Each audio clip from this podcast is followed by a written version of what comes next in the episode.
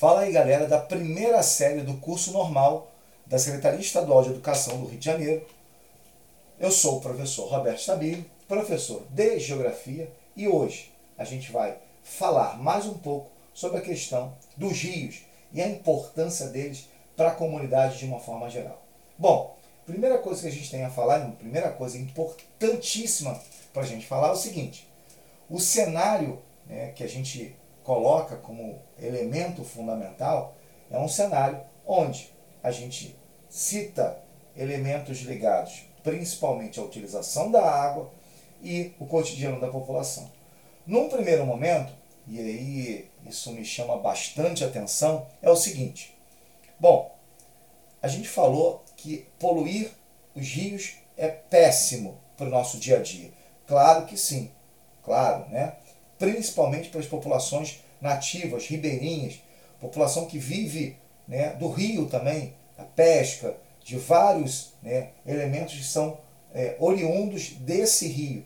Então, um aspecto que eu chamo de muito interessante é o seguinte, é que esse rio ele é vida para a população, para a agricultura, para a produção de energia e vários outros fatores. Quando você polui esse rio, consequentemente você está limitando a qualidade de vida da população. E quando você limita a qualidade de vida da população, consequentemente, a gente tem uma restrição para parte dessa população, e aí entra uma questão muito interessante que se diz relacionada à desigualdade.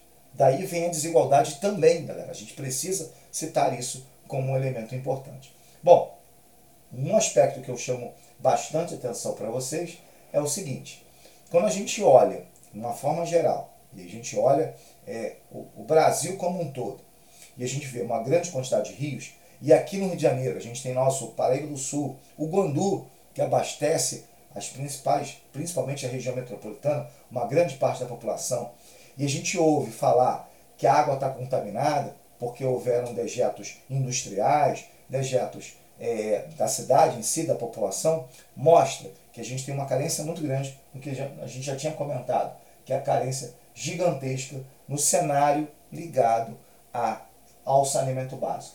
A gente precisa, literalmente, desse saneamento básico para ter uma qualidade de vida melhor para a população. Mas não é somente isso. A população ribeirinha que vive ali, que pesca, que necessita do rio, ela, de uma certa forma, também tem que cuidar do rio. E aí, tem uma questão que eu acho que é super interessante e super importante na questão das nascentes.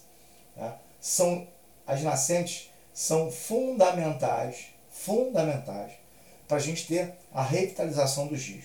Ou vocês acham o seguinte, quando a gente começa, né, o elemento principal, quando a gente começa a pensar no rio como um todo, daquele rio como o rio Amazonas, a nascente dele é o elemento crucial. Porque se você desmata, se você polui a nascente, esse rio já nasce poluído.